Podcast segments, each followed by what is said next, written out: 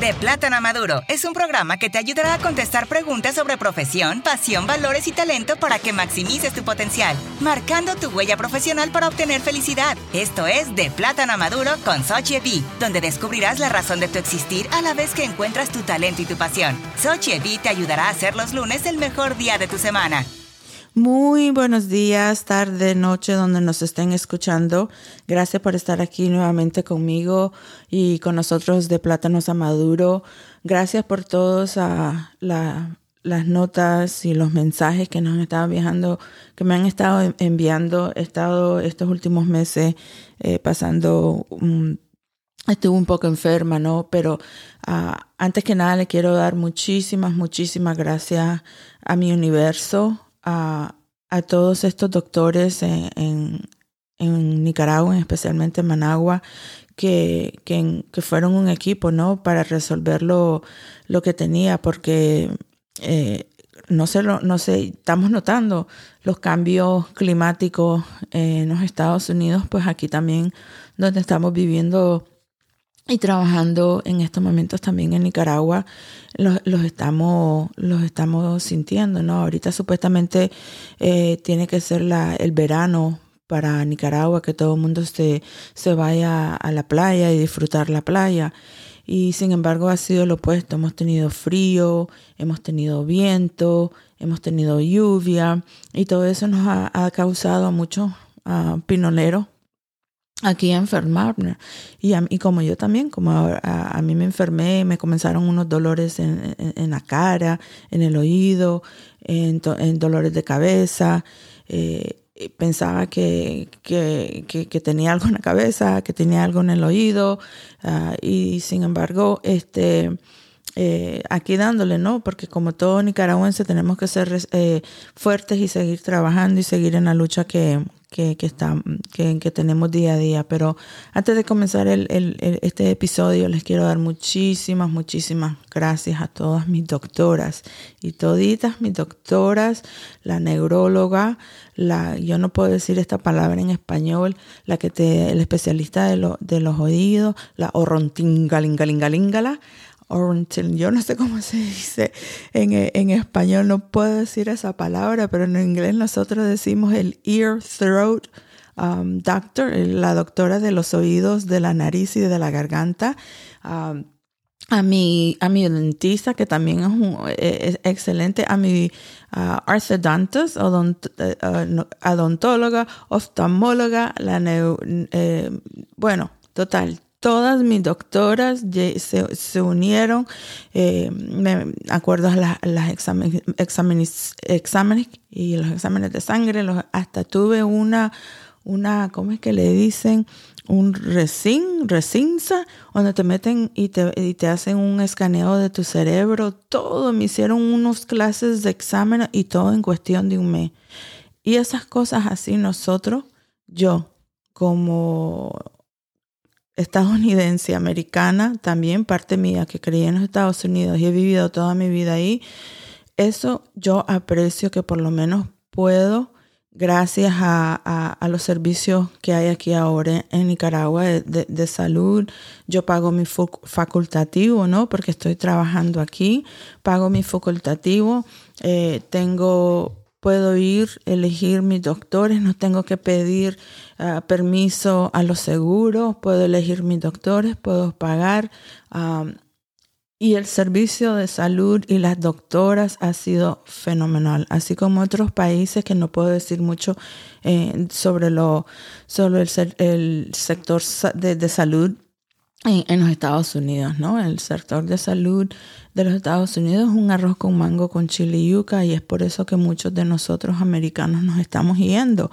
Eh, nos estamos yendo porque no solo la hora la vida ha cambiado drásticamente, pero también ha cambiado nuestra salud. Ahora vivimos más estresada, nos estamos enfermando frecuentemente eh, y no sabemos lo que está pasando con nuestra salud, nuestros cambios eh, en nuestros cuerpos y no tenemos acceso a, a, la salud. a las medicinas. Aquí yo he podido, teniendo mi esposo y yo tenemos seguro allá en los Estados Unidos, seguro médico, gracias al universo, su esfuerzo de 30 años donde trabajó y nos, nos pensionamos, que calificamos y tenemos salud gratis en los Estados Unidos. Tenemos también las medicinas gratis, pero aquí también, aquí las tengo, ¿no? Porque parte de mi trabajo, como trabajando aquí en, eh, en Nicaragua, tengo el acceso de pagar mi facultativo, irme a, este, a, a, elegir el, el, hospital, cuyo yo elegí el hospital porque está más cerca de mí, ¿no? Y es un hospital buenísimo, el hospital militar, el servicio ahí ha sido buenísimo. Este, mi doctora de nuevo, todas mis doctoras uh, buenísimas, no, no me puedo quejar, no me puedo quejar y aquí estoy, aquí estoy con ustedes nuevamente, este, ya recuperándome gracias a, ella y gracias a mi doctor, mi único doctor, eh, este, eh, hombre, mi doctor male, eh, el del, del, el del el de los pies, el ortopédico, el doctor ortopédico joven, buenísimo, que también me, me educó sobre que eh, en las cosas deportivas y, y, actividades que yo puedo hacer a mi edad, ¿no? Porque ya voy ya para 54, 54 años pronto y las actividades que puedo hacer para, para mis huesitos, para mis rodillas, ¿no? Así que la experiencia aquí uh, como nicaragüense primera vez viviendo en Nicaragua, ha sido muy bendecida y muy afortunada y le doy gracias siempre al universo por darme esa mentalidad, mentalidad positiva, eh, ese corazón positivo y esa alma positiva que es lo que me atrae todos estos individuos positivos a, a, mi alrededor. Pero bueno, este episodio lo voy a, se lo voy a dedicar, sabemos que estamos iniciando el año 2024, eh, entramos al segundo mes de febrero y el segundo mes de febrero en los Estados Unidos se lo apartamos y celebramos la historia de los afroamericanos. Pero ahora yo quiero ponerle un poquito más de mezcla, de mix de salsa, ¿no? Porque no solo son los afroamericanos, los afrolatinos han cambiado y han hecho la mayoría son afroamericanos, pero también afrolatinos, afrocaribeños, que le han dado ese sabor y esa salsa a, los Estados Unidos. Y gracias, no digo gracias, ¿no? Pero por los sacrificios y las cosas que han pasado por los afroamericanos que los trajeron a los Estados Unidos y no como esclavos. Estados Unidos es lo que es ahora, que es una es un buffet de salsa, una buffet de salsa de diferentes culturas, nacionalidades. Y, y, este mes, yo creo que no solo el mes de, febrero lo debemos de, celebrar, pero también lo tenemos que, que respetar y celebrar todos los días por las contribuciones que los afroamericanos los afro-latinos y los afro-caribeños han hecho por todos los Estados Unidos y no solo en los Estados Unidos, también en Latinoamérica y en el Caribe. Ellos han sido una influencia ah, para nosotros vital, especialmente aquí en Nicaragua, por ejemplo. Nosotros por eso nos dicen que la mayoría de nicaragüenses somos mestizos, ¿no? Porque tenemos uh, afro-latinos, los, los náhuatl, los incas, los mayas, ah, los africanos que tuvieron un, punto clave ahí en Bluefield, en Corn Island, en Little Corn Island, que muchos muchos de los nicaragüenses no saben que los Estados Unidos y la Gran Bretaña casi van a guerra, ¿no? Porque los dos conquistaron y, estacionaron sus fuerzas armadas en Bluefield y, quisieron poseer, de, de, Nicaragua. Eh, Gran Británica lo pudo hacer y ahora tenemos a Belice, ¿no? Que Belice es parte de la Gran Británica, pero con los esfuerzos y el calor y el, y, el ardor de, los volcanes y del agua, de los pinoleros, no, no, no, no pudieron hacer eso con, con Bluefield y con Lero con Ireland y ahora son partes ¿no? de, de, nuestros países y son, son hermanos pinoleros que son afrocaribeños y, y tienen esa cultura lindísima que celebramos en Nicaragua en mayo, el palo de mayo. Pero vamos a regresar y quiero, quiero tocar este tema de los afroamericanos porque la mayoría, sabemos que la mayoría de los nicaragüenses viven en el país de Miami, ¿no? En el país de Miami, del país, eh, en el país del Miami, del planeta Florida, ¿no? El planeta Florida es un planeta especial como los otros planetas que hay en los Estados Unidos. Pero en más especial es el, eh, país de Miami, ¿no? El de país de Miami sabemos que tenemos, eh, hay una cuenta en cuenta que estábamos leyendo y dicen que por cada tres nicaragüenses, uno tiene una familia, un amigo, alguien conocido viviendo en el país de Miami. Así que este tema lo voy a tocar también porque en, el planeta de, Florida, ¿no? Porque es un planeta, la Florida es un planeta especial, no es como todos los otros planetas de los otros estados del universo de, los Estados Unidos. Y ahora que tenemos un, un gobernador, y digo que tenemos porque yo tengo casa en el planeta Florida, tengo propiedad, tenemos Vivimos en Tampa, también tenemos propiedad en Tampa, esa es mi nuestra casa de récord y también tenemos casas en Luciana, pero el planeta Luciana es otro caso, no tan, tan especial como el planeta La Florida. El planeta La Florida ahorita está dirigido por un gobernador que todos sabemos que quiere ser el Trump número dos.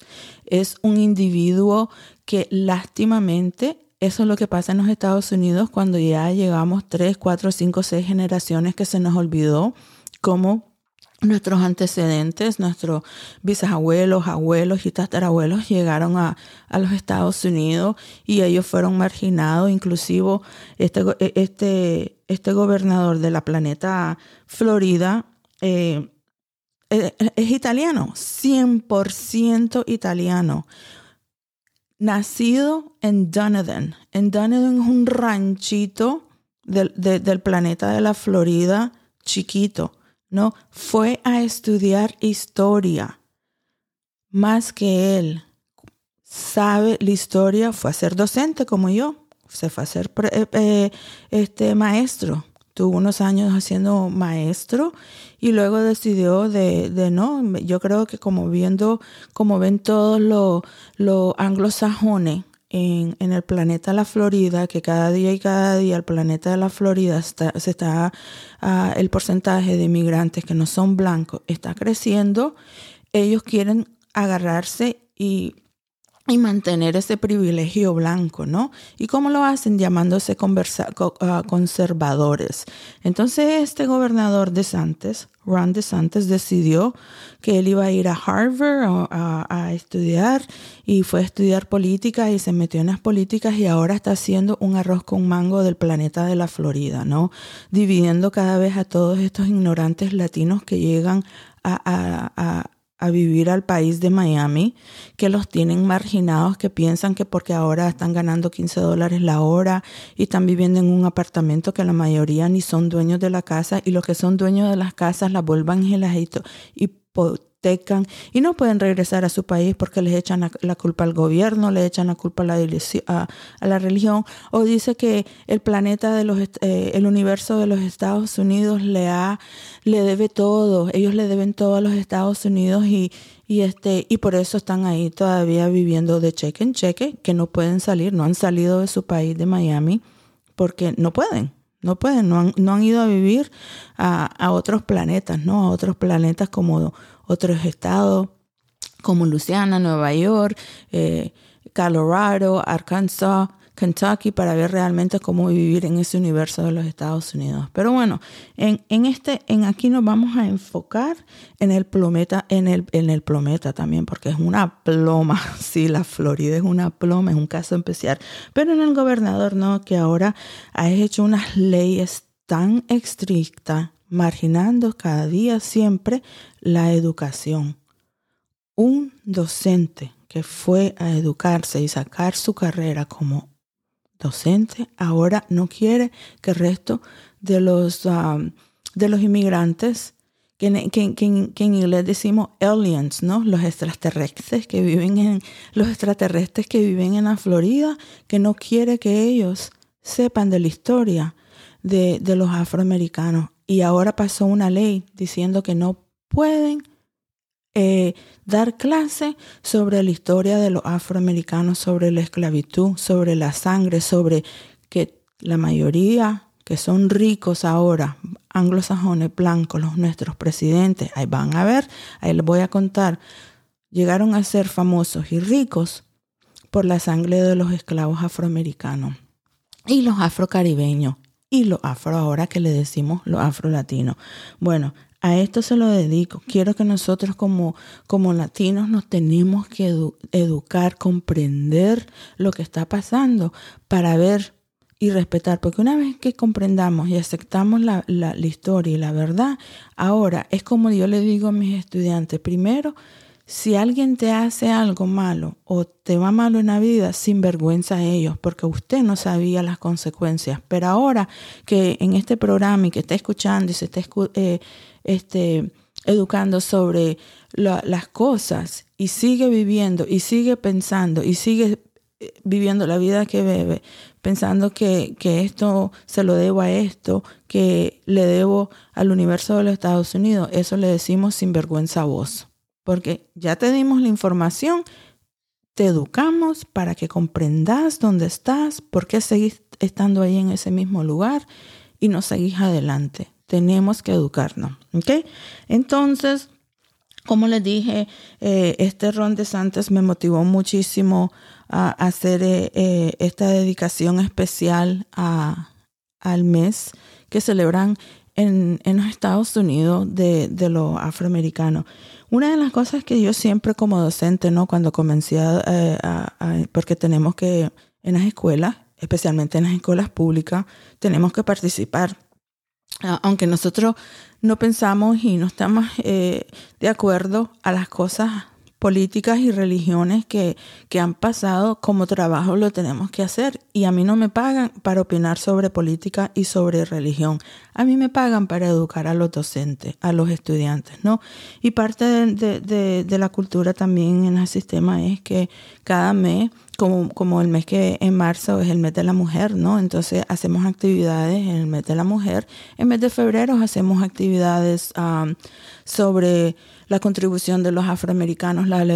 lamentablemente, con, como este, este gobernador aquí en, el planeta de la Florida, ya ahora muchos maestros desde kinder al 12 grado no van a poder ah, contar y enseñar la realidad de los afroamericanos porque este gobernador lo ha prohibido. Y después dicen que no hay comunismo, que no hay, que no, aquí no hay este, como dicen en español, eh, eh, dictadorcismo, eh, que aquí no hay comunismo, que aquí no hay dictadura, mandadura. En los Estados Unidos te mandan más.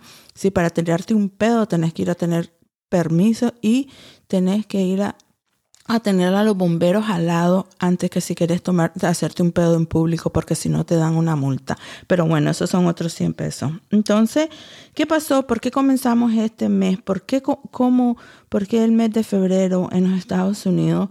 Eh, celebran el Día de los Afroamericanos, ¿no? Y yo, yo voy a comenzar a hablar y a decir que no solo, bueno, sí, sí, los afroamericanos, pero nosotros los latinos también tenemos que celebrar los afrolatinos y los afrocaribeños, porque ellos han sido también vitales, como les digo, eh, en, la, en el cambio y la cultura ahora que hay en los Estados Unidos, la vemos en la, en la comida, en, en, la comida, en la música, en la manera que nosotros nos vestimos ahora, ¿no? Y hasta la manera en la que la hablamos, eso todo es influencia de los afroamericanos.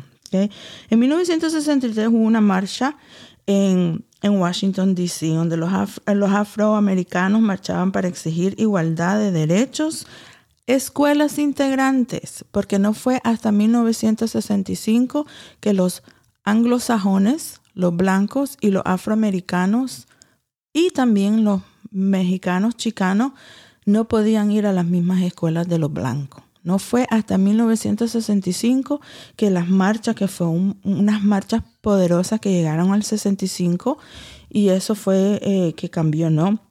Pero antes de eso, antes de llegar a 1963 y 65, que comenzaron a, que fueron las marchas de las leyes ah, civiles y derechos civiles de los afroamericanos y de los ah, inmigrantes minorías como los chinos y, y los mexicanos, los chicanos.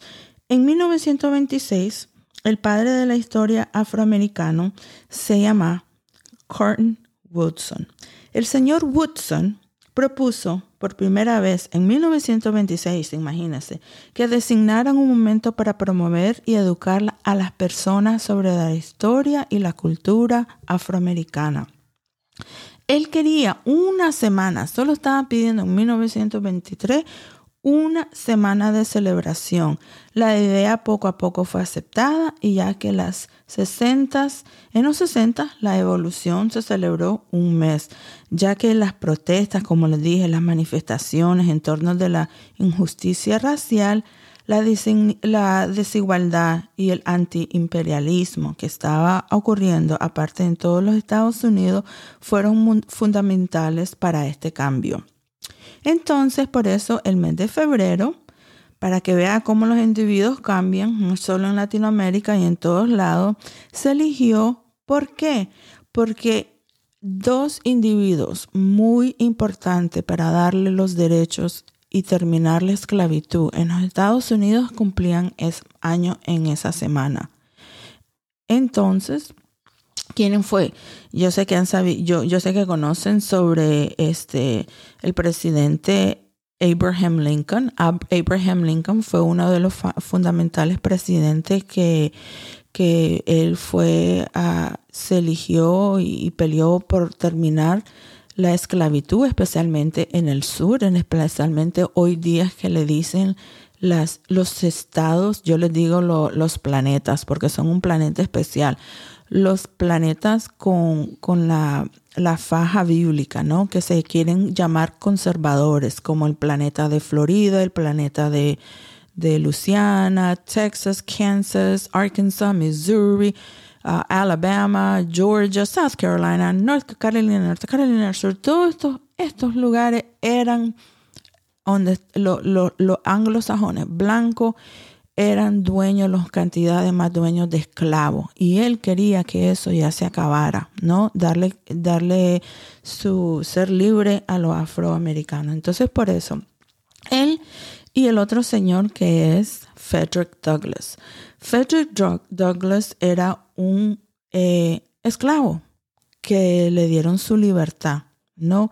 Y él fue muy fundamental también por pelear por los derechos de los afroamericanos. Entonces, porque en esas dos mismas semanas, en la segunda semana de febrero, Abraham Lincoln, el presidente Abraham Lincoln y Frederick Douglass, Douglas, ah, Federico Douglass, cumplían años en esa semana, por eso lo eligieron que en febrero él eligió que él fuese, eh, eh, celebraran el mes de, de, de los afroamericanos. ¿okay? Otras cosas, esto es lo que más importante que muchos nosotros los latinos no sabemos. Y ahora con la universidad de YouTube, con el acceso a las redes sociales, al acceso al Internet, pónganse a pensar. Ahorita voy a aprovechar y decir que el presidente Biden, el presidente ahorita de los Estados Unidos, mandó y escribió una ley que todos los empleados federales, estatales, eh, departamentales, municipales, cualquiera que recibe fondos eh, de, eh, federales, tienen 30 días para que todos sus, sus empleados borren a TikTok. No van a poder usar más TikTok en cualquier material, uso del gobierno. Lo pueden usar en sus celulares este, privados, ¿no? en sus propios celulares, pero ya no pueden usar las computadoras o los iPad o cualquier cosa que le pertenece a, donde trabajan. No pueden usar eh, TikTok. También 21 planetas de los Estados Unidos quieren cancelar a TikTok. ¿Por qué TikTok? Eso lo voy a contar en otro cuento, en, otro episodio, ¿ok? Entonces, ahora quiero compartir a ustedes porque es muy importante y respetar y ver, especialmente si sos latino, especialmente si vivís en el planeta, en el planeta, en el planeta de la Florida, si vivís en el país de Miami, si vivís en el país de, de de Fort Lauderdale, en el país de Miramar, en Orlando, todos estos países que tienen una, eh, un porcentaje altísimo de latinos, tienen que saber la historia, que cómo este planeta Florida fue fundado, no fue fundado gracias a, los cubanos. No, no, no, señores. Ahí les voy a contar más adelante cómo fue. Les voy a compartir ahorita, que esto es muy interesante, ¿no? Todos los días aprendemos algo. Les voy a dar una lista de los presidentes de Estados Unidos que eran dueños de esclavos. Sí, señor. Eran dueños de esclavos. ¿Ok? No fui a tomar esta información de, del Wembe o del Mayoreo o del Oriental. Googleelo. Ahí está. ¿Ok? El primer presidente, George Washington, uno de los más grandes antes y después de su presidencia, tenía aproximadamente de 250 a 600 esclavos entre 1789 y 1797. El tercer presidente de los Estados Unidos, Thomas Jefferson, tenía entre 200 esclavos a 600 esclavos de 1801 a 1809. El cuarto presidente, James Madison, tenía 100 esclavos. Era dueño de 100 esclavos entre 1809 a 1817. El quinto presidente, James Monroe, Jaime Monroe, tenía 75. Ya va viendo ah, como los años, ¿no? Van pasando y los Estados Unidos va progresando y la gente ya está aumentando, la inmigración está aumentando, los cambios vienen y es cosa que está pasando aquí también hoy día, por eso es que es muy importante que sepamos sobre la historia porque se repite, damas y caballeros, todo lo que está pasando ahora se repite. Bueno, este James Monroe ya en 1817 al 25 tenían 75 esclavos, era dueño de... Eh, de 75 esclavos. El sexto presidente no tenía ni uno. Eso se los dejo de tarea. Vayan a ver cuál es el sexto presidente de los Estados Unidos, que no tenemos récord, no encontramos ningún récord que él era dueño de esclavos. El casi penúltimo presidente, de, eh, el, presidente número 7, tenía 200 esclavos. Ya esto era de 1829 a 1837. El octavo presidente, este presidente es muy interesante, les quiero compartir este pedacito de, este presidente, ¿no? Este presidente, Martin Van Buren, tenía un esclavo. Escuche esto. Entre 1837 y 1841, este presidente hubiese vuelto, si hubiese vuelto a Tom, que era el esclavo, ah, libre, resguiaba el alienando a los políticos que apoyaban que estaban contra la esclavitud. Si el presidente lo hacía en público, regresar a Tom a esclavitud arriesgaba alienar a los que apoyaban la esclavitud en los estados del sur, que son en los estados, los planetas que les, di, que les mencioné anteriormente. Este presidente eliminaba la posibilidad de perder sus seguidores de los dos lados. Fíjese usted, este un esclavo que él tenía, si lo soltaba por un lado le daban eh, arroz con mango y por el otro lado, si no lo soltaba, le daban arroz con mango. Sería interesante que vayan a ver qué es lo que, lo, cómo resolvió este presidente, el presidente número 8 de los Estados Unidos. El noveno, William Henry Harrison, tenía 11 esclavos en 1841. Esto lo hizo, antes, mira qué listo fue, antes de elegirse para, para presidente, los vendió. El presidente número 10, John Taylor, tenía 29. Antes de ser presidente, vendió 11.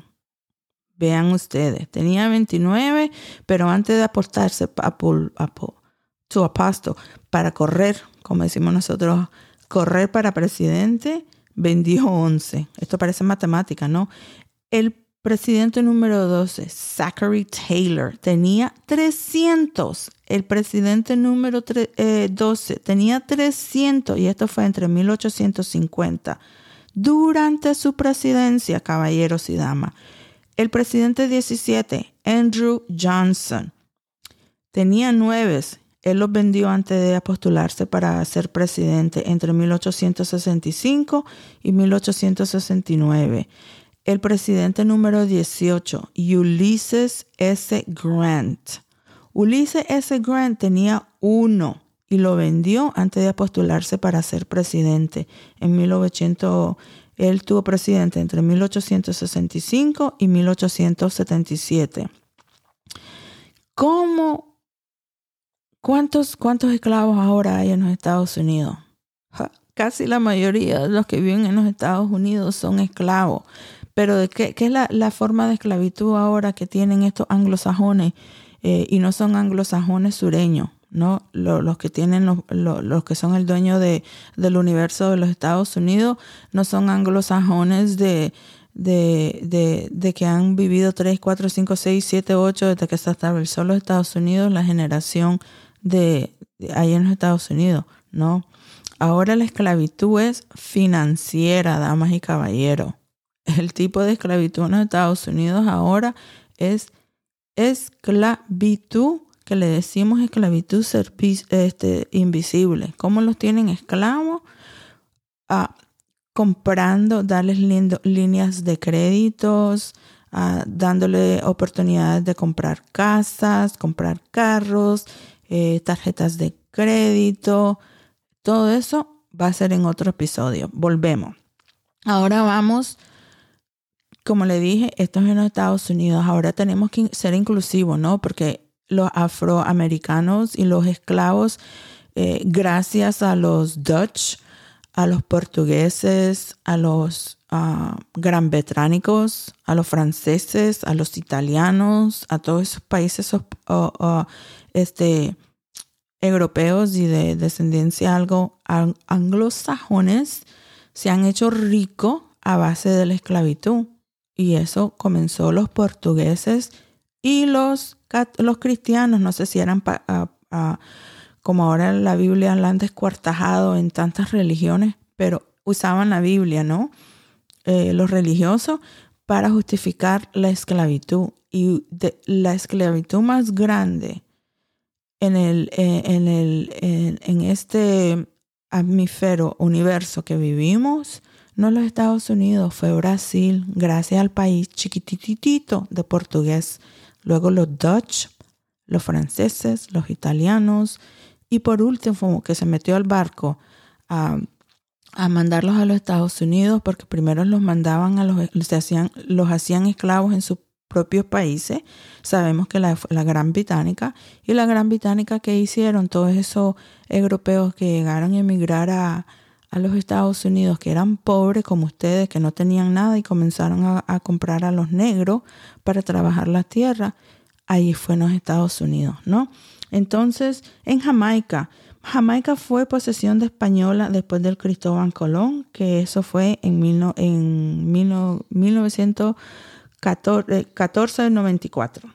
Luego se expandió, que fue Cuba y la española.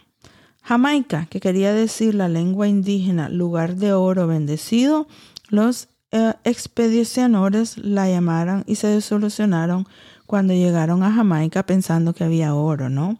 Y que descubrieron que la isla no tenía oro, sino que bauxtia, que es una piedra con contenido de aluminio alto. Los indígenas la llamaban oro bendecido. ¿Qué significa oro bendecido? En los indígenas es la palabra jamaica. El nuevo tropical. Esto lo escribimos ¿no? sobre los afrocaribeños. Los afrocaribeños como los de Bahamas, los jamaiquinos, ellos han hecho un rol importante en la Florida. Antes que llegaran todos estos cubanitos, que llegaran los italianos, que llegaran los judíos, los jamaiquinos, los esclavos descendientes de las islas, tienen una, eh, una presencia y una cultura enraizada más que las raíces en el, eh, en el planeta de la Florida, ¿no? Muchos de los primeros inmigrantes del sur de la Florida fueron atraídos a través del, ya sabemos, del Atlántico, concesiones de las tierras ofrecidas por el, por el siglo XXI. Una de estas que venían mucho al planeta de la Florida y que hoy día todavía se usan y yo sé que muchos que viven latinos que viven en el planeta de la Florida van y que son dueños de casa uh, tienen esto que se llama el homestead. Homestead. ¿Ok? ¿Qué, permitía este homestead? Es que hoy que usan como crédito de, de, de impuestos para tu casa que si eh, eh, sos dueño de tu casa, tenés que vivir en tu casa, no la puedes rentar. Que si sos dueño de tu casa en el planeta de la Florida, eh, te dan un homestead, te dan como crédito para, sobre los impuestos. Pero esto no, no, ¿cómo ocurrió esto? Esto ocurrió en el siglo XXI para darle a personas que vinieran, porque acuérdense que el planeta de, de, de la Florida es la mayoría swamp, you know, eh, charcos, lagos, no sé cómo se dice en español, eh, que, es tierra, eh, es horrible donde están todos los mosquitos, así como en Luciana, e, es el swamp, no sé cómo se llama, en este momento se me olvidó la palabra. Entonces querían traer a, personas, ¿no? Porque eran unos, unas, unas tierras no muy seguras, con zancudo y agua y vasco, no sé cómo sé que se dice eso en, en, en español, pero ellos dieron este homestead para que si venías a vivir al planeta de la Florida, te iban a dar 160 acres a cualquiera que permaneciera en la región durante cinco años. Construir una casa y coches, cochezara, no ser coche, y cochezar, ¿no? Esto así inició el homestead. Te apuesto, te apuesto que si tienes un pariente, amigo, familia de la Florida que le preguntas por qué inició el homestead, que ahora le decimos la el homestead inception, exempt, homestead exempt, ya con ya estoy eh, eh, hablando eh, eh, no, no saben, ellos solo saben que le dan ese crédito porque somos buenos cuando las cosas nos dan gratis, ¿no? Mira, están dando ahí el homestead exemption, compra casa porque te van a, a descontar esto. Es por eso que hoy día todavía lo hacen en la Florida, pero ya no lo hacen 160 acres, ¿no? Solo para tu casa, ¿ok? Los primeros permanentes que, que llegaron y se establecieron en el planeta de la Florida fue en la ciudad que hoy le decimos Coconut Grove. Grove fue Edmund Baisley, un marinero estadounidense de Connecticut, del planeta Connecticut, ¿no? Y su esposa bajameña en Ansley.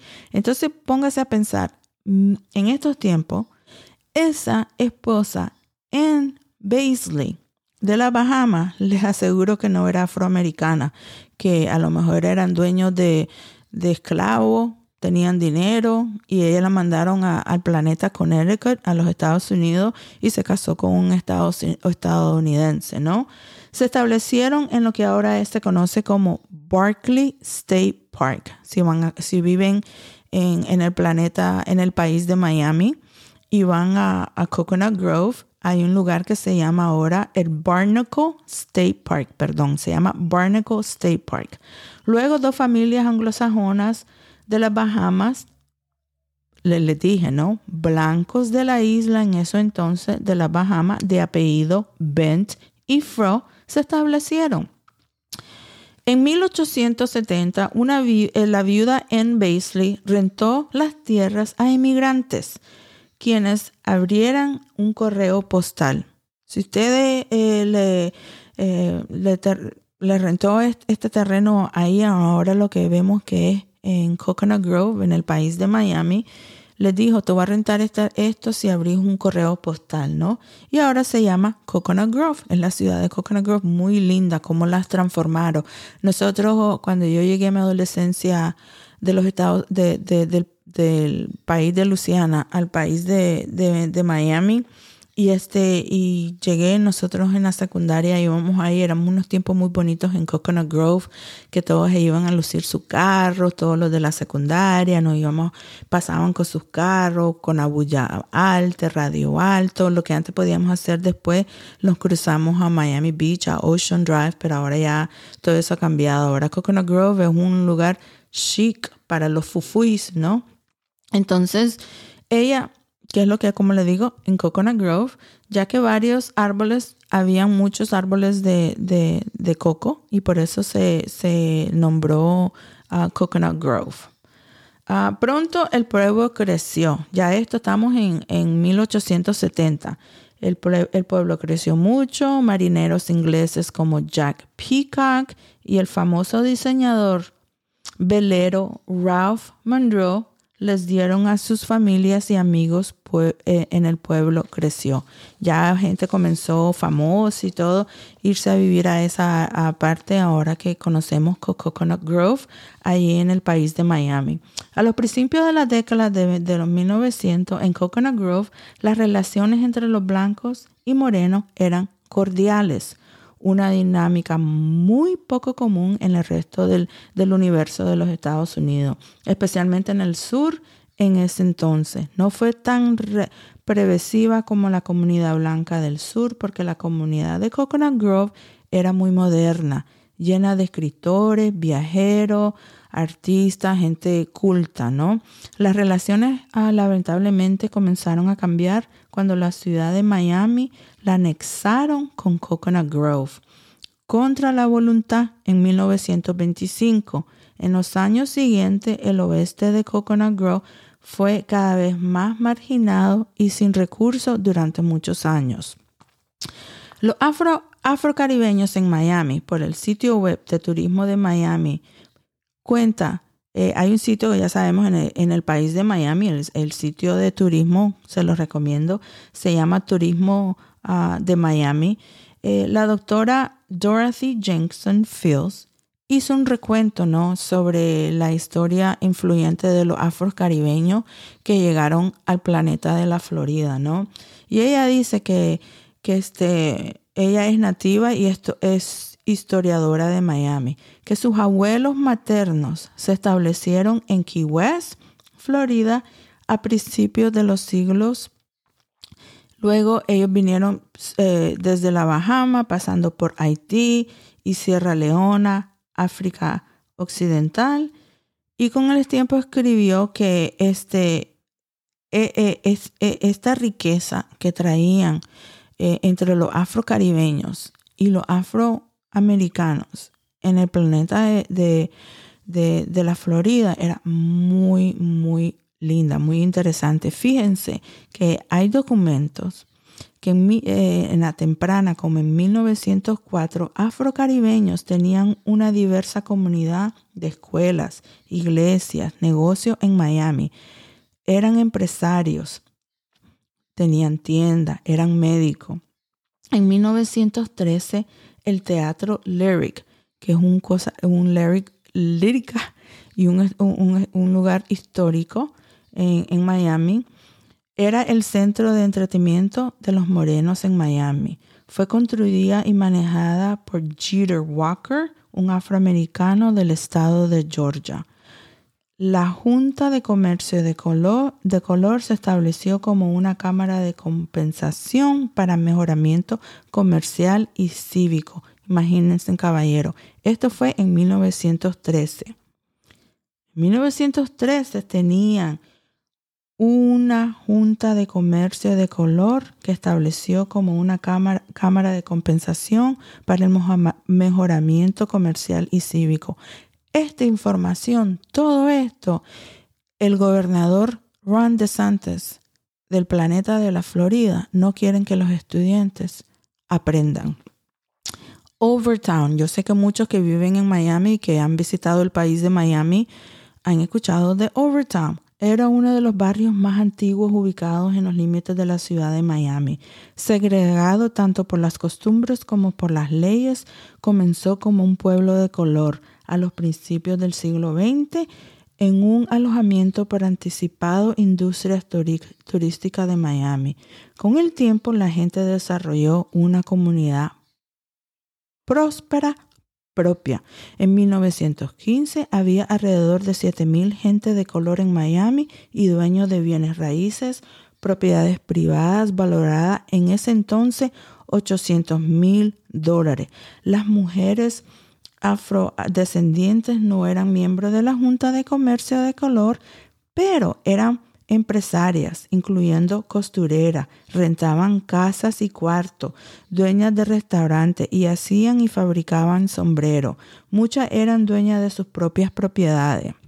Los residentes morenos, que le dicen negros, no me gusta esa palabra, tampoco ni cuando de cariño que dicen mi negrito, no me gusta eso, pero yo les digo morenos. Los residentes morenos que vivían al sur y al norte de los límites de la ciudad de Miami, en Coconut Grove y en Lemon City, respectivamente, programaban viajes rutinarios al pueblo de color de Miami para ir de compra, realizar transacciones comerciales y divertirse.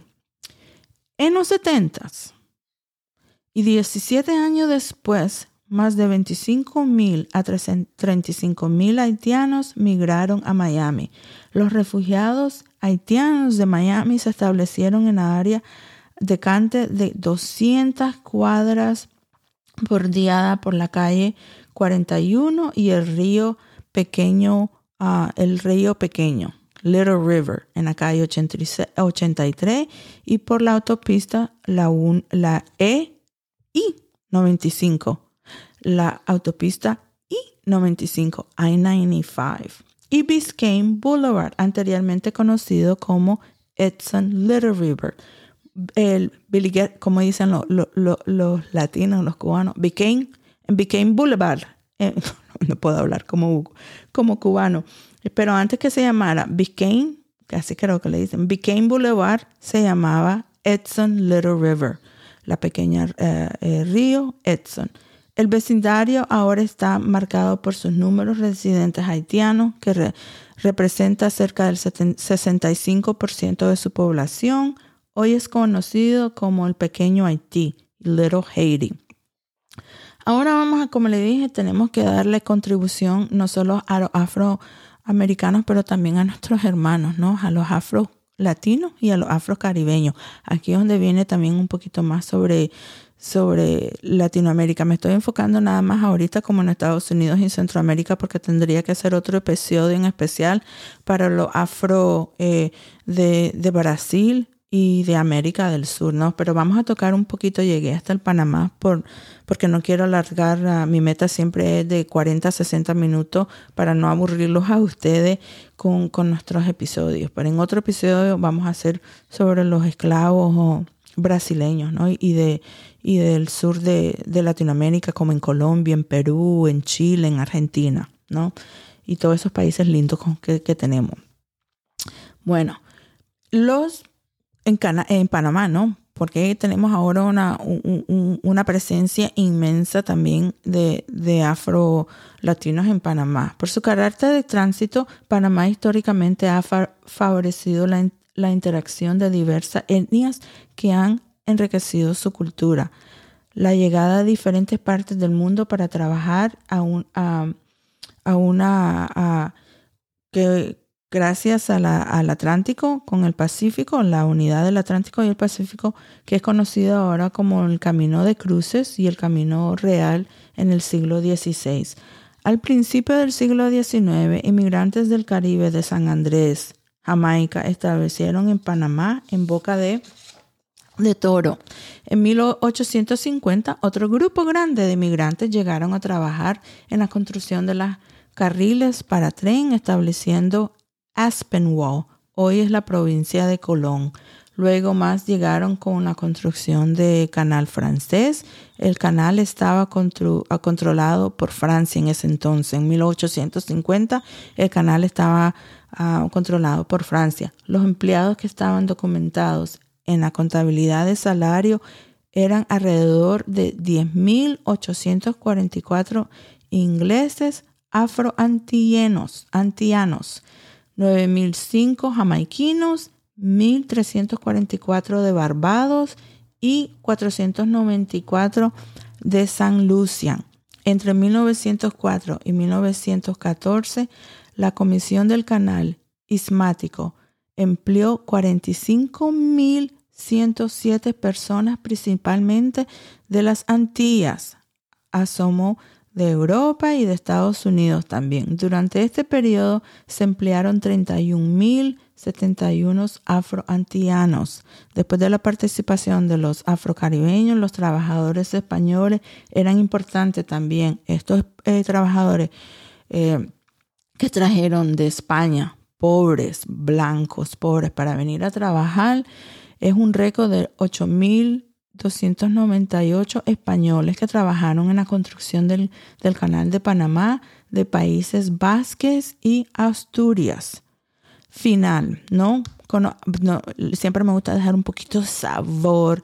No voy a hablar mucho de mi afro puertorriqueños y mi afro dominicanos porque eso también es un episodio inmensísimo, pero sí tengo que dar un poquito de, de, de luz a mis, mis cubanitos, ¿no? Porque ahora mis cubanitos, especialmente en el país de Miami y, y, en el planeta de la Florida, se olvidan que son parte de nosotros, de los nicaragüenses y los venezolanos y los haitianos y los cubanos que, que nos marginan, que no nos damos a respetar y por eso nos tratan como esclavos todavía y somos los esclavos de ellos y por eso vivimos divididos, ¿no? Pero entonces vamos a hablar aquí sobre e, e, e, esta culturita aquí, los afro, los afrocubanos, ¿no? Los afrocubanos y el resto de los afrocaribeños se juntaron para formar sindicatos y esto le voy a decir, ¿por qué se formaron a hacer sindicatos? Se me, se me olvidó compartir algo muy importante. Cuando pasó el primer revolte, el del primer esclavo en Haití, la, acuérdese que Haití era controlado por Francia y lo que es ahora Santo Domingo por España. Y lo que controlaba que ahora es Cuba eran los, eh, los españoles que ellos llevaron muchos afro, afro esclavos ahí también. Entonces cuando el primer revolte del primer esclavo que se revoltó, revoltó fue un haitiano, muchos de los franceses se fueron al país de Luciana, que ahora tenemos criollos. Y la mayoría de, de, donde que ahora es Santo Domingo, se fueron a Cuba. ¿okay? Entonces ahora cuando estaban peleando la independencia de Cuba, que se quería independer Cuba y sacar a los españoles, ¿a dónde se fueron? Porque antes de Cuba a Key West y a Miami eran cerca. A cada rato venían. Ellos tenían relaciones comerciales y todo como lo tenían los caribeños en, en Miami los cubanos lo tenían también, venían y iban desde Key West y, Cuba, tenían relaciones comerciales y todo, y por eso ahora tenemos una gran influencia del tabaco, ¿no? Que fue establecida en Ybor, por el español, creo que era italiano, español, el señor Ibor, que eso es en Tampa ahora, en Tampa, Florida, ¿no? Entonces los, los afrocubanos y el resto de los afrocaribeños se juntaron para formar sindicatos como trabajadores de cigarros, ¿no? En, en, los puros. Esto se le disminuyó durante la era de Jim Crow. Jim Crow, Jim Crow, J-I-M. Y la, la otra palabra es Crow, C-R-O es otro episodio que, que, que, los tengo que hablar, pero esto fue muy, muy importante que los afectó no solo a los afroamericanos, pero también a los afro latinos y a los afrocaribeños, ¿no? La segregación derrotó la comunidad cubana en el sur de la Florida. Inició la segregación de los cubanos con las escuelas, culturas igual y los caribeños de los de otra isla. Muchos cubanos de color tuvieron que juntarse con los afroamericanos. Los afroamericanos no los querían, causando que los cubanos usaran la raza para mejorar sus condiciones, formando la sociedad en Florida cubanos americanos. Los afro-latinos en Nicaragua, voy a hablar un poquito de esto, esta información la, la tomé, me gustó, hice muchas investigaciones, pero me gusta lo que lo que a mí me gusta los comparte. Ahora, si a ustedes no les gustan, pueden ir a buscar su, información propia, ¿no? Pero la historia de los afroamericanos llegando a las partes caribes de, la, de Latinoamérica fue en los inicios de 1641 cuando naufragó, naufragó en los calles Miquito una nave prodigio de la que iba hacia Jamaica a transportar esclavos. Así es que descubrieron nuestras partes de nuestra bella Nicaragua, ¿no? Luego la ocupación del río del Gran Bretaña Ah, perdón, antes de eso le quiero contar esto. La historia de los afroamericanos llegando a, Latinoamérica, acuérdese que todo es por golpe, ¿no? A veces nosotros queremos hacer algo, pero tratando de haciendo algo, encontramos otra cosa. Y así es que estos esto anglosajones hacían con los esclavos y queriendo ir a Jamaica, a, Barbados, a estos lugares que ellos ya conocían, a unos se perdían y ahí fue como cayeron a donde ahora es este Bluefield, ¿no? Entonces, la, luego la ocupación de Río de Gran Bretaña e Irlanda, en 1636 nació el reino Mosquitia, un acuerdo de protección por los ingleses, alianza por los amerindios misquitos. El protector del rey Mosco era enviado a Jamaica, a Inglaterra, para recibir eh, formaciones académicas. Posteriormente regresaba a la Mosquitia para ocupar el cargo de rey o de militar.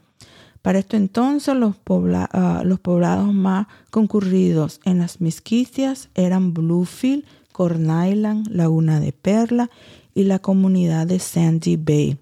Esto último fue la capital de la mezquita hasta que se trasladó a Bluefield en 1787.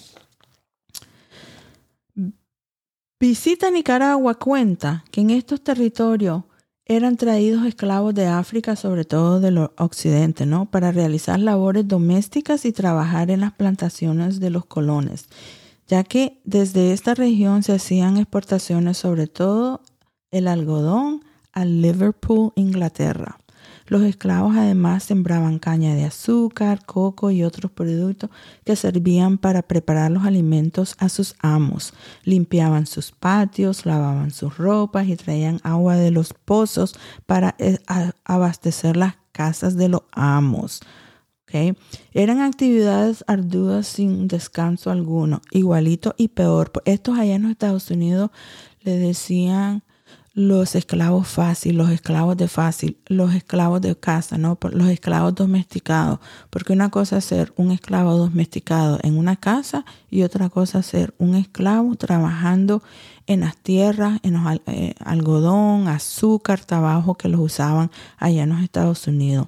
El destino de esclavicismo cambió en el año ah, de 1841 cuando el coronel Alexander McDonald, superintendiente de la corona inglesa en Honduras Británica, hoy que Belice, arribó a, la laguna de Perlas el 9 de agosto a emancipar a 19 esclavos y en Bluefield, el, ah, y en Bluefield a 10, donde liberó a 44 personas. Perdón, él llegó a Bluefield en 1981. En Bluefield llegó el día 10 y liberó 44 personas.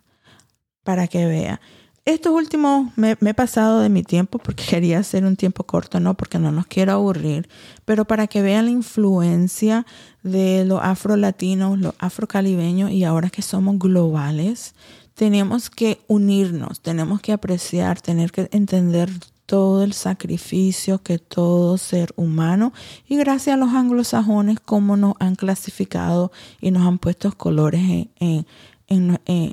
como seres humanos, ¿no? Y nos usan. Y eso es una cosa que veo aquí. Aquí no lo veo en Nicaragua, no lo veo de...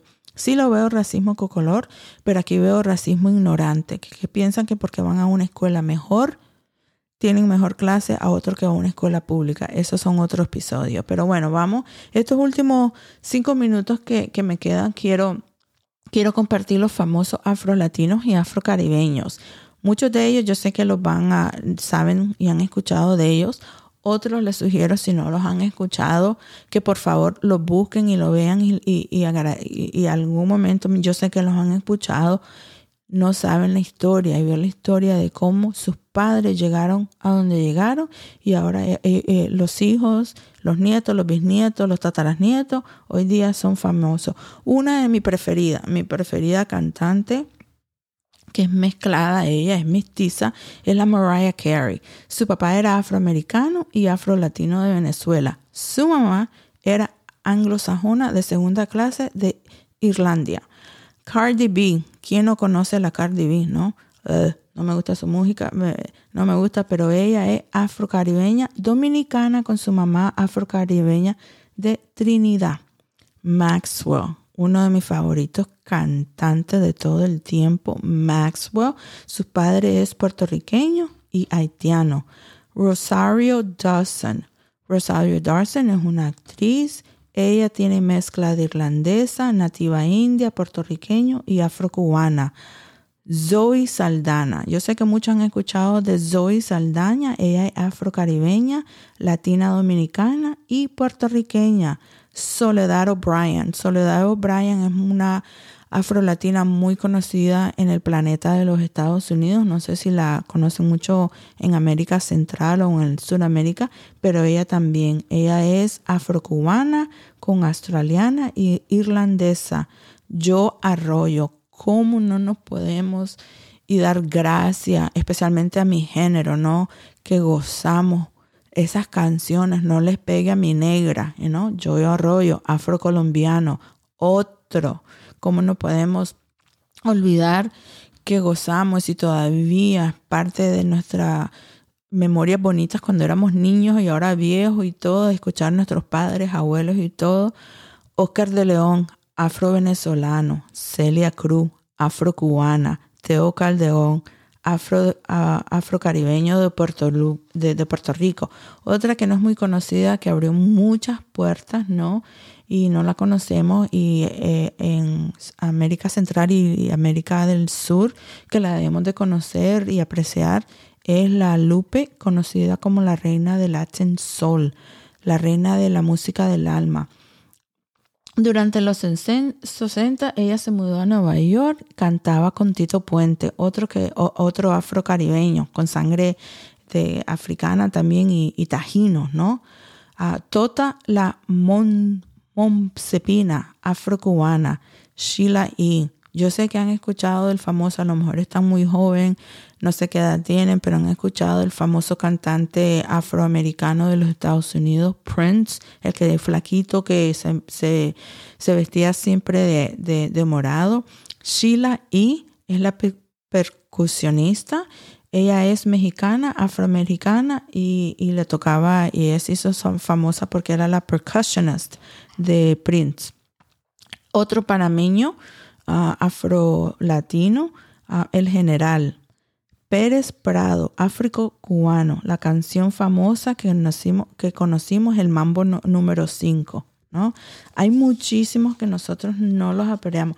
Otro del género mío, no sé eh, si lo han escuchado, que han, eh, escuchado de Cypress Hill, uno de los hermanos, Meloman Ice, él, él es rapero, bilingüe, él eh, fue parte del grupo de Cypress Hills, afro, eh, afro-cubanos ah, de los Estados Unidos. Todo estos, eh, esta influencia directa o indirectamente no ha tocado nuestra vida, ¿no? Uno que yo sé que si, si no lo saben, que le tienen que preguntar a un alrededor conocido suyo, les puede hacer un cuento muy bonito. Yo lo puedo hacer ese cuento que me encanta su música. Es Johnny Ventura. ¿no? Johnny Ventura, un dominicano que su nombre era, que es que el universo me lo, los tiene en su gloria. El nombre de él era Juan de Dios Ventura Soriano, el caballero mayor del merengue. Johnny Ventura, los hermanos Rosario, Toño Rosario, Fernandito Villalona, uno de mis eh, preferidos ah, dominicanos merengueros de toda la vida, cuando yo en mi adolescencia y me tenía mi novio y las canciones que cantaba de que a, un día la escucho y me salen las lágrimas, se la recomiendo que la, que la escuchen, este, que él canta Fernandito eh, Villalona, Dominicano Soy. Escuchen esa canción y se van a poner a llorar. Cada vez que yo escuchaba esa canción, sonó me recordaba de Nicaragua. Wilfredo Vargas. Estos son poquitos de muchos ahora y la nueva generación que estamos viendo, ¿no?